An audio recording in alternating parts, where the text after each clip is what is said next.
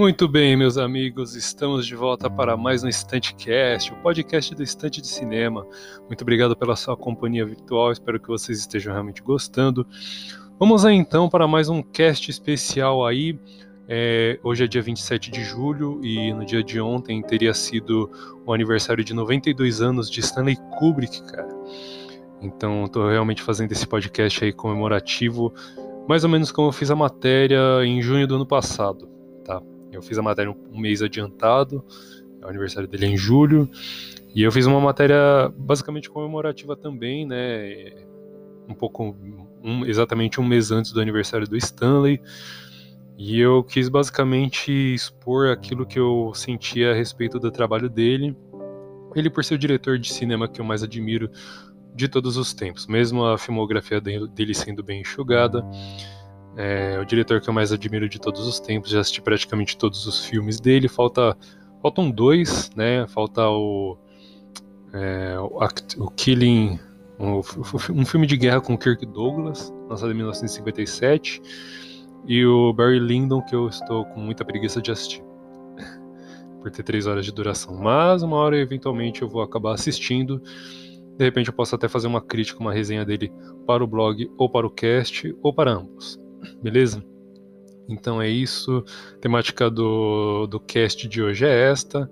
Vamos falar um pouquinho sobre Stanley Kubrick. É, e seu, ele, ele que veio a falecer em 1999, né, quando tinha apenas 70 anos, morreu bastante, bastante jovem já, né, mesmo na terceira idade ele morreu ainda bastante novo. É, pouco tempo depois de ter estreado o último filme que ele dirigi, escreveu e dirigiu, que foi o De Olhos Bem Fechados, né, o Eyes Wide Shut com Nicole Kidman e Tom Cruise, né, o casal 20 da época. Enfim, o último filme dele foi este. Ele também produziu, apesar de ele ter produzido AI, né, o Inteligência Artificial, o último filme que ele efetivamente dirigiu e escreveu foi o De Olhos Bem Fechados. Aí foi um trabalho magnífico também. Ontem no, no Instagram do Estante eu, eu fiz a publicação né, especial ali com os três filmes que eu mais gosto do diretor. Gosto de todos, né? Não tem um filme ruim dele. Gosto de todos, mas selecionei apenas três. E igual eu falei, a filmografia dele é bastante enxugada, então foi uma. Selecionei realmente só três mesmo para não ficar. Se eu selecionasse mais, eu ia basicamente quase fazer a filmografia, pelo menos quase metade dela. Então não ia ser tão interessante assim. É, falar de alguns ao invés de deixar de. ao invés de falar de todos logo de uma vez, né? Falar um pouquinho de quase todos aqui agora no cast. É, eu, eu, iniciava a matéria falando assim: preciso falar sobre Stanley Kubrick. Realmente, o sentimento da época era que era de expressar o, o que eu estava sentindo a respeito né, do, do trabalho do diretor e que é muito difícil de colocar em palavras porque todos os filmes dele têm uma estranheza natural. É muito, é muito comum assim você assistir um filme escrito e dirigido por Stanley Kubrick e pensar, pô, que filme estranho, né? Esse filme é completamente estranho. Filme diferente, muito. Tem alguma coisa diferente neste filme aí que eu não, que eu não consigo imaginar. Realmente é, é, é difícil, é realmente difícil colocar em palavras os, os filmes do, do Stanley Kubrick aí. Mas eu tentei, coloquei no texto, vamos tentar colocar no cast também. É. Eu falo aqui no blog que o nosso imaginário é alimentado por todo tipo de, de atividade, desde a mais simples das artes, como um desenho, até um passeio de bicicleta pela vizinhança. E o filme da Stanley Kubrick é muito difícil de colocar em palavras. Não, é, muito, é muito difícil de você fazer uma avaliação, uma crítica, e de você tentar tecer e tentar sintetizar aquilo que você sentiu após concluir assistir um dos filmes do, do diretor, tá? O garoto Kubrick era considerado inteligente, mesmo sem ter o devido interesse na escola. Ele obtinha, ele obtinha várias, várias notas ruins na escola, né? Mas seu pai percebeu que ele tinha um viés artístico muito forte. Então, o senhor Jacob Kubrick deu um presente pro, pro Stanley que foi o principal presente que ele poderia ter recebido, que foi uma máquina de fotografia, né? E de passo em passo ele acabou ganhando, tomando gosto pela atividade.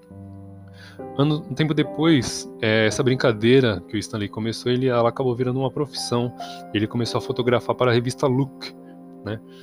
É, pouco tempo depois desse trabalho na revista Look, ele vinha começar a filmar seus primeiros curta-metragens, é, como um documentário chamado O Dia da Luta, né, que conta a história de um lutador de boxe. E a partir daí o cinema já estava entrando aí nas veias do, do jovem Stanley. E ele veio acabar aí fazendo seus longa-metragens e até o Paths of Glory, o filme de guerra que eu tinha é, esquecido o nome um pouquinho atrás. É este, este filme aí, o primeiro grande filme do Stanley foi o Paths of Glory com Kirk Douglas, uma parceria ali com, com, com o grande astro do cinema na época, né, o grande ator ali. É, a matéria também traz uma pergunta assim que eu falo, o que me fez gostar de Stanley Kubrick, né? Você me pergunta toda vez que eu penso nos filmes do diretor. Eu já maratonei cada um deles pelo menos uma vez é, e eu nunca fico satisfeito, igual mencionar aqui, eu nunca fico satisfeito apenas com uma assistida.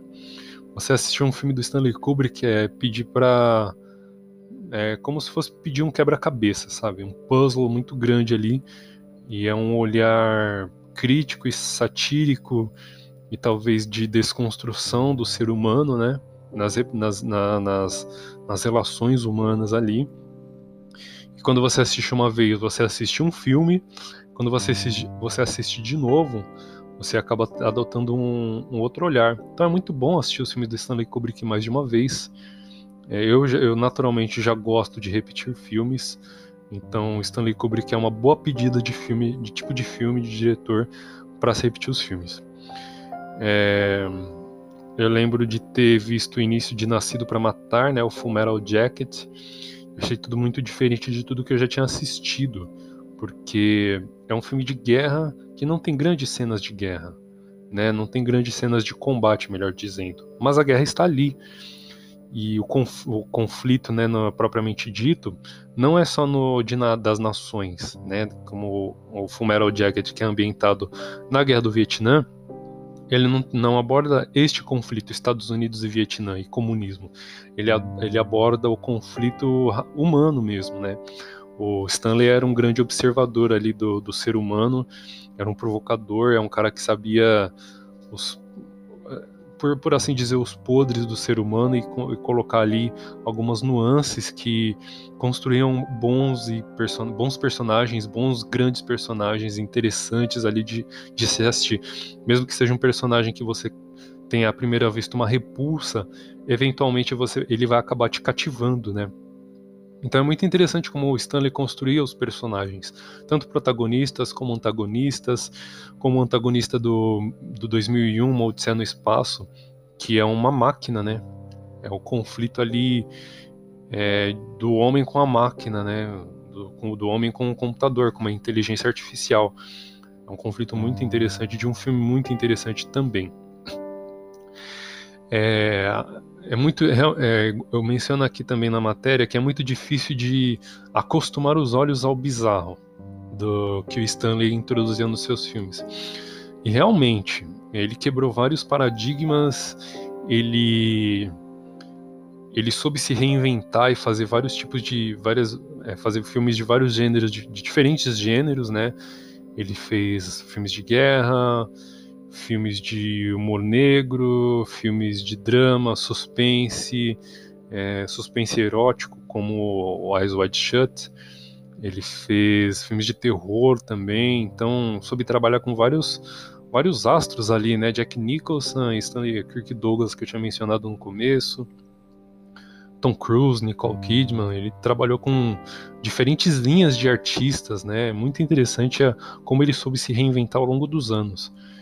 Então, seus filmes, seus filmes dos anos 50, que é o Paths of Glory, os filmes dos anos 60, como Spartacus, Lolita, é, o, como é que era o outro, Doutor Fantástico, do próprio 2001, a década de 70 com Laranja Mecânica, Barry Lyndon, década de 80 com O, o Iluminado e Nascido para Matar, e até o derradeiro filme é, de Olhos Bem Fechados, ele, você tem aí uma variação muito grande de gêneros, de artistas, mas a abordagem ela adota um padrão que é a de desconstruir e polemizar o ser humano, não sei, o sentimento humano, talvez, né? Não sei, polemizar, não sei se polemizar é a palavra certa ali. É, é, de fato, alguns filmes do Stanley foram realmente polêmicos ali. principalmente nos contextos em que eles estavam inseridos ali se passavam. É, realmente, para o, o, que é definitivo, o que é, o que é positivo de afirmar a respeito do Stanley é que os filmes estranhos, que a, aquela cara estranha dos filmes que ele tem, é o que realmente me fez gostar ali do seu, do seu trabalho. É muito bom. É muito bom você assistir um filme diferente que você fala, nossa, ele quebrou, ele propositalmente quebrou algumas regras e, enfim, fez umas coisas inimagináveis assim, que você assiste e se surpreende muito por ser muitos, muito, principalmente os filmes mais antigos, eles são muito à frente do tempo. Eles têm a, a, a contextualização era da época, mas eles eram um filme muito à frente do tempo, assim, que talvez um outro diretor não fizesse daquela maneira. Então é realmente muito interessante assistir cada filme do Stanley e com a mente aberta e você assiste uma vez, deixa passar um tempo, vai lá assiste de novo e você vai ter uma nova, um novo vislumbre ali do mesmo trabalho. É muito bom você repetir o filme do Stanley. É, queria então falar algum, de alguns aqui, pincelar filme a filme só um pouquinho, né? Começar, a começar pelo Spartacus, né? A primeira eu gostaria de fazer uma recomendação de leitura, que é deste livro aqui, o Gênio Atrás da Lente, escrito por Juan Guillermo Droguet, um escritor espanhol ou argentino, não lembro agora. Mas enfim, para quem está vendo pelo o YouTube ou pelo IGTV tá aqui, ó, na tela, ó, este livro aqui. Muito bom, ele, o Juan Guillermo, ele faz uma leitura de cada filme do Stanley. Ele, resumidamente, ele ele escreve sobre todos os filmes do Stanley. É, ele menciona é, diálogos específicos e que você consegue adotar uma, uma compreensão. Ele tenta com, com, compreender é, o pensamento do Stanley a partir da perspectiva de alguém de fora. É um livro realmente muito bom para quem gosta do, do diretor, quer conhecer ali um novo vislumbre do trabalho dele. Tá. Começar aqui pelo Spartacus, né? É um épico de 3 horas de duração e a sinopse dele é o seguinte: o rebelde, o Rebe... perdão, é a sinopse que eu tirei da internet. O rebelde Spartacus, nascido e criado escravo, é vendido para o treinador gladiador Batiatus. Depois de semanas sendo treinado para matar na arena, Spartacus se rebela contra seus donos e lidera outros, escra... outros escravos em uma rebelião. À medida que os rebeldes vão de cidade em cidade, os seus números aumentam conforme os escravos fugidos se juntam a eles. Sob a, liderança de Espartacus, eles vão a caminho do sul da Itália, da Itália, onde eles podem atravessar o mar e voltar para suas casas. É um épico de, igual falei, de três horas de duração. É um filme muito. É, não é fácil de digerir porque é muito longo. Mas tem Kirk Douglas, cara. É, imagina a sua parceria, né? O, o, monstro Kirk Douglas e o monstro Stanley Kubrick, é uma dupla ali imbatível, cara. Uma história ambientada na Grécia Antiga ali. Grécia Antiga não, na Roma Antiga, com gladiadores e tal. Enfim, é um filme realmente muito bom de assistir e recomendo para quem ainda não assistiu. Lolita, que é o segundo da lista, que é um filme polêmico e de linguagem implícita. É, o pessoal tem a a vizinhança fazendo a gritaria aí, desculpa aí, barulho. Com a sinopse é o seguinte: Humbert é um professor europeu que se muda para um subúrbio americano e aluga um quarto da solitária viúva Charlotte Hayes. Humbert se casa com Charlotte, mas é obcecado por sua filha adolescente, a graciosa Lolita. Após a morte súbita de Charlotte, Humbert passa a acreditar que tem Lolita só para si. Tem uma passagem que eu gostaria de de fazer aqui que está que tá inserida no livro, que é uma fala do próprio Stanley, acompanha. Tenho a impressão de que, abre aspas, tenho a impressão de que o filme não consegue captar a magia do livro de Nabokov, ou seja, seu estilo. Lolita é um dos exemplos mais claros de que há grandes livros que simplesmente não podem converter-se em grandes filmes.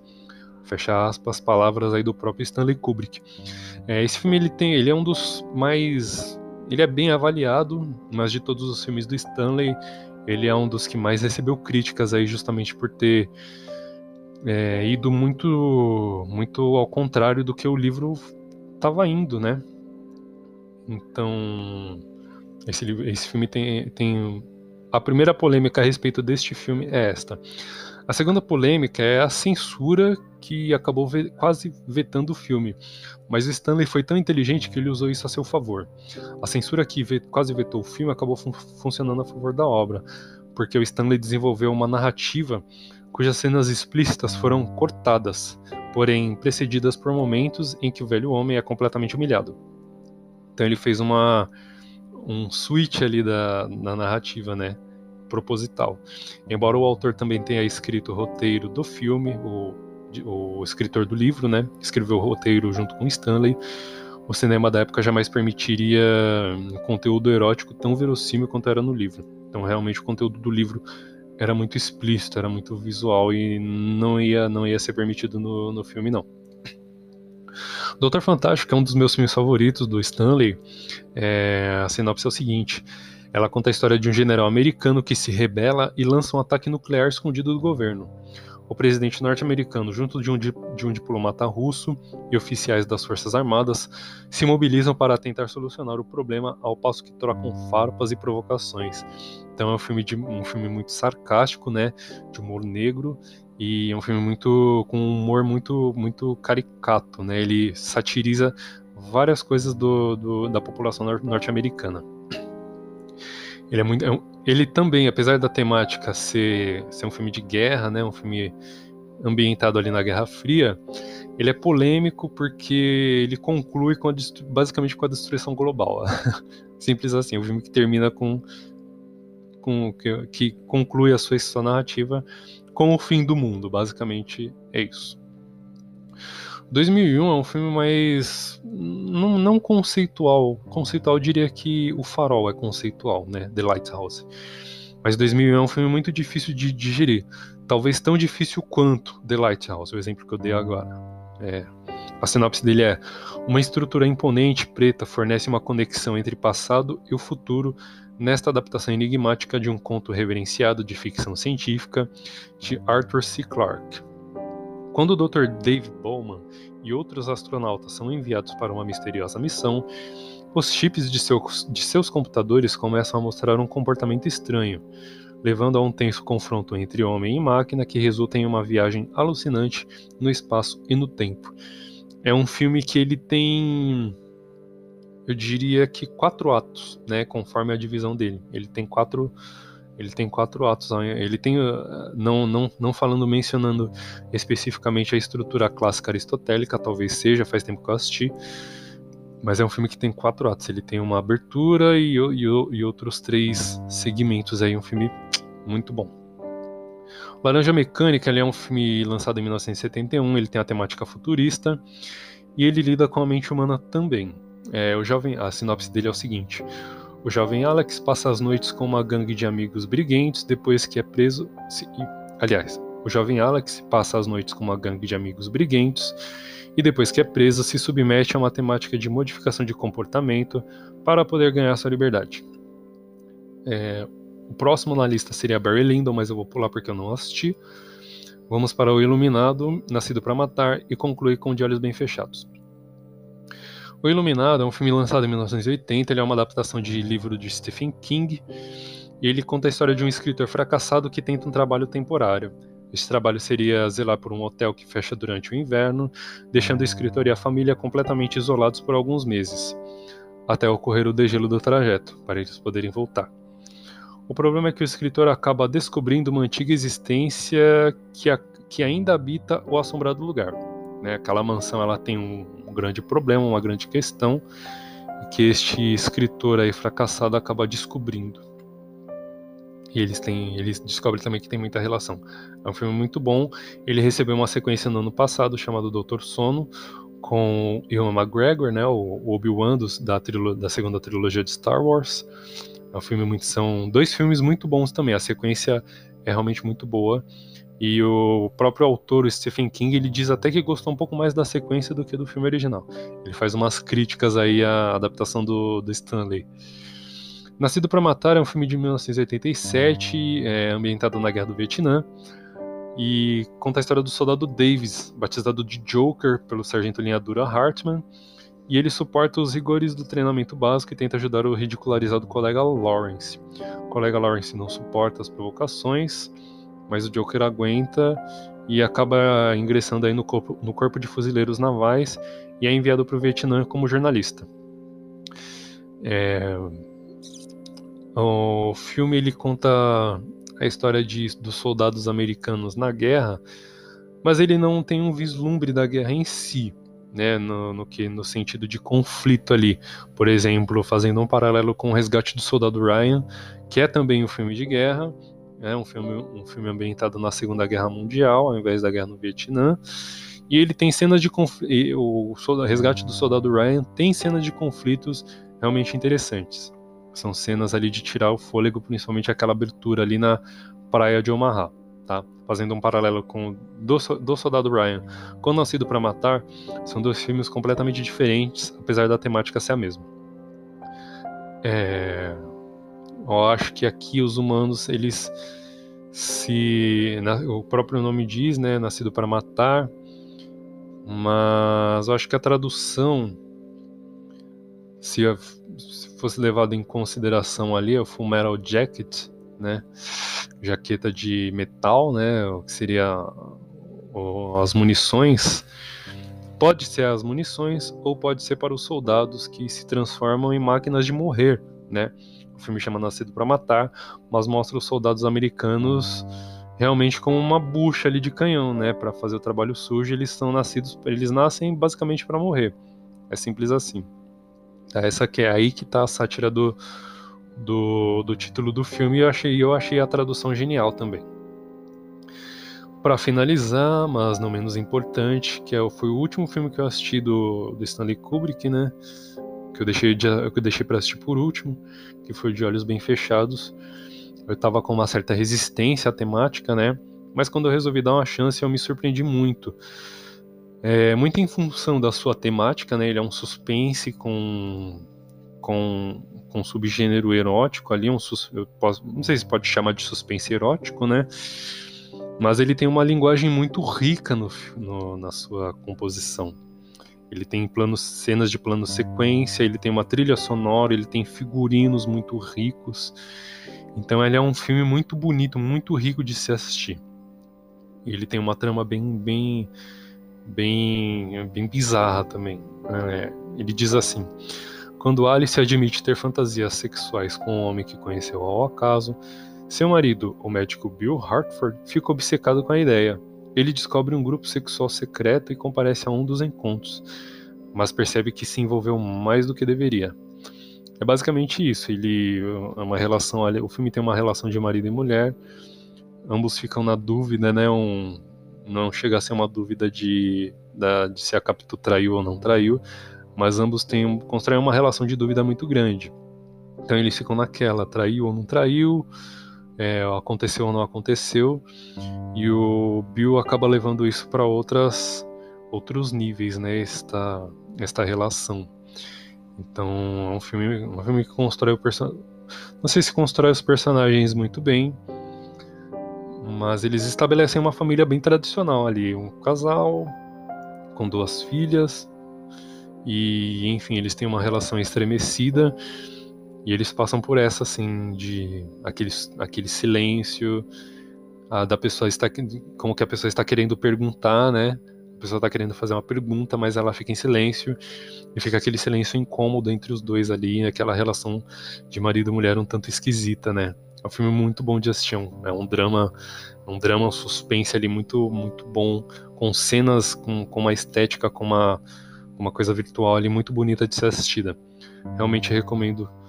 Foi muito bom de se assistir. Um dos últimos, o último trabalho efetivo do Stanley aí no aí no inteligência artificial não entra muito na conta, porque ele teve muito do trabalho do Steven Spielberg depois, né? Mas enfim, é isso basicamente. É... Acho que esse cast já, já rendeu bastante. É, obrigado pela companhia virtual mais uma vez. Obrigado por você que está acompanhando o Instantcast, está dando aquela força compartilha com os amigos, mostra para os amigos aí, é, me segue nas redes sociais aí, Twitter, Instagram, Filmoe Letterbox, é, arroba estante de cinema em todas elas, acesse o blog também, é estantedecinema.blogspot.com Vamos indo, vamos indo, talvez eu vou adotar esta nova linguagem aí para o cast, né, com é, levar ele para o IGTV também, não só no, no Spotify, mas também está aí disponível em todas as mídias aí de podcast que você queira pesquisar. Beleza? Obrigado mais uma vez pela, pela companhia virtual, espero que vocês tenham gostado e até o próximo. Uh.